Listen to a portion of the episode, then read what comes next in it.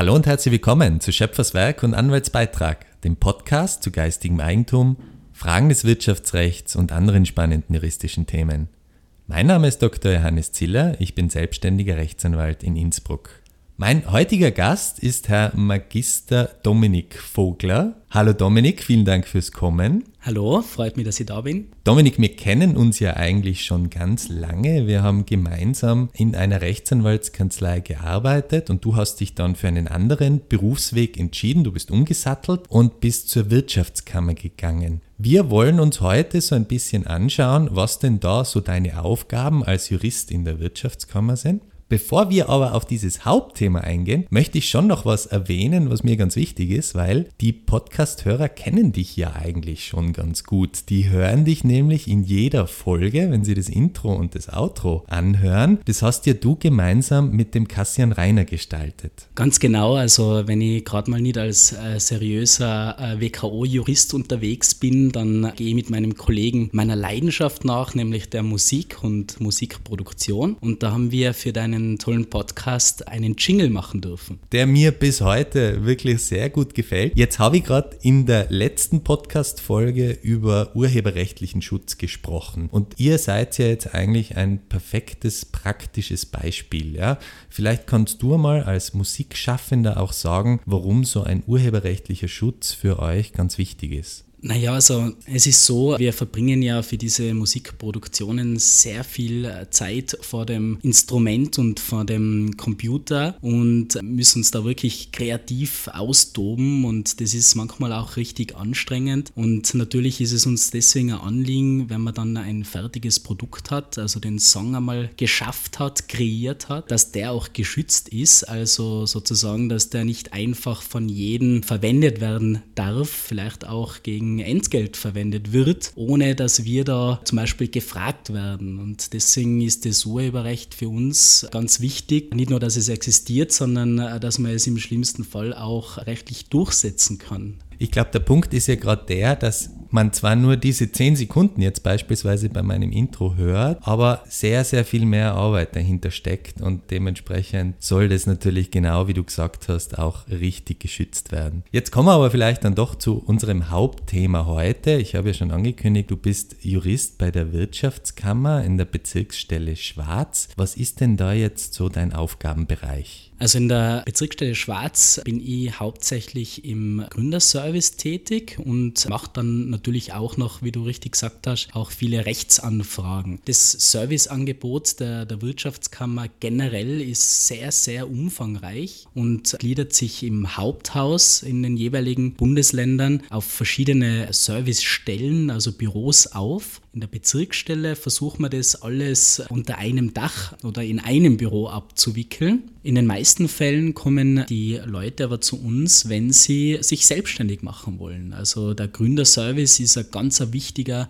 Service in den Bezirksstellen. Das heißt, Menschen kommen zu uns, wenn sie eine tolle Geschäftsidee haben. Und damit meine ich so ziemlich alles, was man sich so vorstellen kann. Also das kann was ganz Exotisches sein, wie Influencer zum Beispiel zu werden, kann aber auch was ganz Bodenständiges sein, wenn jemand einfach Tischler werden will. Also wir bewegen uns in den meisten Fällen im Bereich des Gewerberechts weil die Mitglieder der Wirtschaftskammer und unsere Zielgruppe sind ja in der Regel Gewerbetreibende, aber so ganz grundsätzlich auch Yoga-Trainer, die jetzt nicht Gewerbetreibende sind, die schicken wir natürlich nicht weg und unterstützen wir mit Informationen auf dem Weg in die Selbstständigkeit. Was sind denn da jetzt so für Themen, die du mit neuen Gründern durchgehen musst? Also wir starten da wirklich bei den Basics. Wir erklären den Leuten einmal als erstes, dass sie eine Sozialversicherung bekommen, sobald sie ein Gewerbe anmelden, dass sie bei der SVS versichert sind, dass sie da natürlich auch Sozialversicherungsbeiträge zahlen müssen.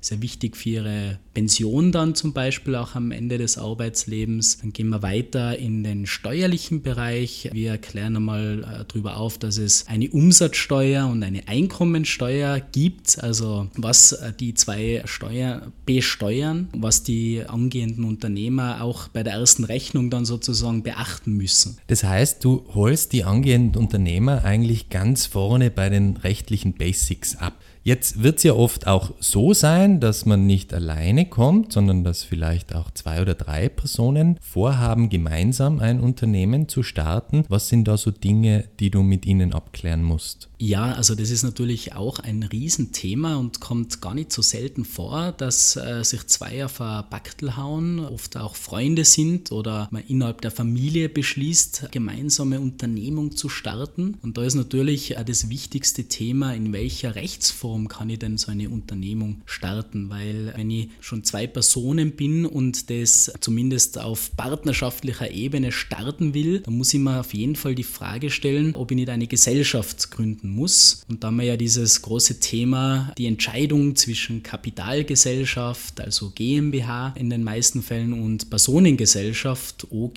KG. Und das ist natürlich etwas, wie du richtig erwähnt hast, wo man jetzt, wenn man nicht viel damit zu tun hat, wenig Erfahrung hat und wir versuchen den Leuten einmal wirklich die Basics zu erklären, was ist der große Unterschied, wo bestehen die Vorteile und die Nachteile auch in, in den Gesellschaftsformen. Weil auf Anhieb ist immer gleich die erste erste Frage, die gestellt wird, ja, soll man nicht vorsichtshalber einfach mal eine GmbH gründen, weil die ist ja so toll und man hat ja dann kein Problem mit seiner Eigentumswohnung oder seinem tollen Auto. Mhm. Und da ist es immer ganz interessant aufzuklären, wieso es vielleicht auch Gründe gibt, eben keine GmbH zu wählen. Und da merkt man schon, dass man viel an Verständnisarbeit bei unseren Kunden machen kann und wo sie auch sehr dankbar sind dann, wenn man da gut aufgeklärt wird. Ich glaube, das ist auch wirklich sehr wertvoll, dass man sich da gute Gedanken macht, in welcher Art und Weise man sein Unternehmen starten möchte, auch wenn es mehrere Leute sind, weil ich ja aus meiner Erfahrung dann auch oft wahrnehme, am Beginn will immer jeder gleich loslegen mit dem Arbeiten, macht sich vielleicht über solche gesellschaftsrechtlichen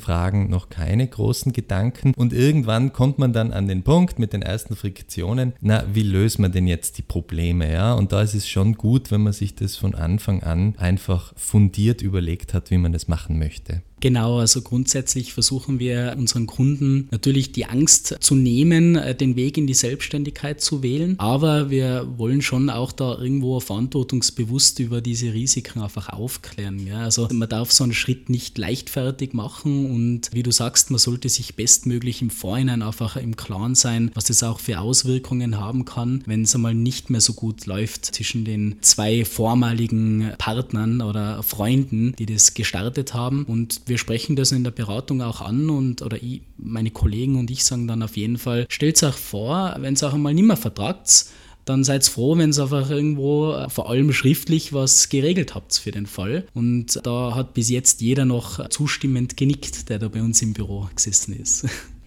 Ein einschneidendes Erlebnis für jeden Jungunternehmer ist ja dann der erste Mitarbeiter. Wenn dich jemand anruft und fragt, wie läuft denn das ab mit dem ersten Mitarbeiter? Was gibst du ihm mit auf den Weg? Ja, also wir freuen uns, wenn so eine Frage kommt, weil das ist dann doch eher ein Zeichen, dass der junge Unternehmer dann auf einem guten Weg ist, wenn er mal die Möglichkeit hat und den Bedarf hat, einen Mitarbeiter einzustellen, den ersten. Und da tun sich natürlich ganz viele Fragen auf. Äh, man macht zuerst mal Bekanntschaft mit dem Arbeitsrecht und das fängt dann in erster Linie mal an mit dem ganz banalen Thema, was muss ich denn eigentlich zahlen? Und was ist denn das, wie läuft denn das mit den Kollektivverträgen? Also da können wir mal gleich anknüpfen und da können wir ihm helfen in den Fachgruppen, dem nachschauen, wie viel laut Kollektiv zu bezahlen ist. Und dann in weiterer Folge gehen wir mit ihm einmal so die Basics zum Thema Dienstvertrag durch, also Arbeitsvertrag, worauf er da vielleicht auch achten sollte, was halt wichtige Themen sind, wie der Dienstort, wie zum Beispiel die Vereinbarung über die Arbeitszeit. Also solche Sachen gehen wir durch und natürlich ein interessantes Thema immer am Start, wie ist denn das mit der Probezeit auch, ja, weil man sich das ja vielleicht erst einmal auch anschauen muss, ob man zusammenpasst, ob man miteinander kann. Und da ist es natürlich wichtig zu wissen, kann ich mir da, kann ich es mir auch vielleicht nochmal anders überlegen als, als angehender Arbeitgeber und das vielleicht noch auch unkomplizierter auflösen. Also das sind so die interessantesten Fragen, die da kommen. Was kannst du denn Jungunternehmern aus deiner Sicht an wichtigen Tipps mit auf den Weg geben? Also ein wichtiger Tipp ist natürlich, dass sie einmal zu uns in die Gründungsberatung kommen, dass wir mit ihnen die Basics durchbesprechen können, aber auch ganz wichtig, dass sie sich genug Zeit für die Planung, für die Selbstständigkeit nehmen und da kann man sie zum Beispiel unterstützen mit einem tollen gratis Online-Tool. Das findet man über die Website i2b.at, also geschrieben i2b B, welches B. Und da kann man sich gratis anmelden und einmal einen Businessplan zum Beispiel ausfüllen. Und zwar in Form von, von Fragen. Also einem werden dann Fragen gestellt zum Geschäftskonzept, ähm, Fragen zu vielleicht äh, auch schon kostenrechnerischen Themen wie Preiskalkulation. Und grundsätzlich braucht man ja einen Businessplan eher für Banken, für Finanzierungsanfragen, aber ich empfehle es einfach jeden, weil man da sehr gut auch reflektieren kann und schauen kann, hat man sich sich wirklich über alles einmal Gedanken gemacht, weil das ist, glaube ich, das, was am meisten am Anfang für Unsicherheit schafft, wenn man sich nicht sicher ist, habe ich alle Punkte, alles Wichtige für die Selbstständigkeit abgeklärt. Und das wäre jetzt zum Beispiel eine sympathische, kostenlose Möglichkeit, da einen guten Überblick zu bekommen. In all deinen Schilderungen merkt man jetzt schon, dass es ganz viele rechtliche Themen sind, die du auch bearbeiten musst. Du bist ja auch Jurist. Jetzt ist die Frage, wie weit geht denn die juristische Beratung da in der Wirtschaftskammer und wo beginnt dann der Tätigkeitsbereich, wo ihr sagt, da muss jetzt ein Rechtsanwalt ran? Genau, also Unternehmertum, Wirtschaft und Recht, das ist total eng miteinander verbunden, fließend schon fast der Übergang und rechtliche Themen spielen eine große Rolle bei uns in der Beratung auch. Und als Jurist darf ich über die Wirtschaftskammer, da muss man vielleicht wirklich den Begriff hervorstreichen, Rechtsauskünfte erteilen. Das heißt, die Leute rufen bei uns an, haben eine Frage zu ihrer Lebenssituation, also was halt im Unternehmen jetzt gerade ein Thema ist, Stichwort Kündigung oder Entlassung oder eben gesellschaftsrechtliche Fragen. Und wir unterstützen sie, müssen sie aber auch darüber aufklären, dass wir mal eine Rechtsauskunft erteilen. Das heißt, wir versuchen ein Bewusstsein, ein rechtliches Bewusstsein bei dem Mitglied dann zu schaffen, dass er sich einmal grundsätzlich auskennt, mit was er es da zu tun hat. Das geht aber dann nicht so weit, dass wir eine tatsächliche Rechtsberatung machen, wenn man darunter verstehen will, dass wir dem Mitglied sagen würden, er muss genau so handeln, damit das und das passiert. Mhm. Also das ist genau diese wichtige Abgrenzung. Wir machen da mehr oder weniger, also wir unterrichten über ein rechtliches Problem, dass er prinzipiell einmal handeln und entscheiden kann. Wenn dann aber die Frage ist, ja, wie soll ich meine Entscheidung treffen? Soll ich das oder jenes machen? Dann sind wir in der Beratung drinnen und da müssen wir uns abgrenzen, weil das ja schlussendlich dann doch das Monopol der Rechtsanwälte ist. Und da sagen wir dann auch, wenn diese Frage kommt, bitte geh zu einem Rechtsanwalt, zu einem Experten im Arbeitsrecht oder im Gesellschaftsrecht. Also je nachdem. Und da ist ganz plakativ eben das Thema, wo bei uns angedockt wird, könnt ihr uns einen GmbH-Vertrag machen kannst du mir denn nicht jetzt da mal gerade runterschreiben? Und genau das wäre jetzt so ein Fall, wo ich sage, du, ich kann dir erklären, was man bei der GmbH mal beachten muss, wie man sie gründen kann. Aber wenn du mit deinem Kompagnon gemeinsam eine GmbH aufstellen willst, dann geh bitte zu einem Rechtsanwalt, der dir das in, in äh, Textform dann auch äh, liefern kann. Und da macht es auf jeden Fall Sinn, dass die Leute zu einem Experten gehen, der dann auch in weiterer Folge, das ist ja auch ein wichtiges Thema bei den Rechtsanwälten, das ja gerichtlich auch durchsetzen kann, weil Recht ist ja nur äh, so gut, als dass man es auch gerichtlich durchsetzen kann dann. Also so würde ich die Abgrenzung einmal treffen. Lieber Dominik, dann darf ich mich sehr für das spannende Gespräch bedanken. Ja, danke auch für die Einladung. Hat mich wirklich gefreut, mal bei dir beim Podcast dabei zu sein. Ja, sehr gern. Falls Sie noch Fragen zum Podcast haben sollten, freue ich mich immer über ein E-Mail an podcast.ra-zieler.at. Andere spannende Podcasts zu Business-Themen finden Sie übrigens auf diebusinesslounge.at. Vielen Dank fürs Zuhören und bis zum nächsten Mal.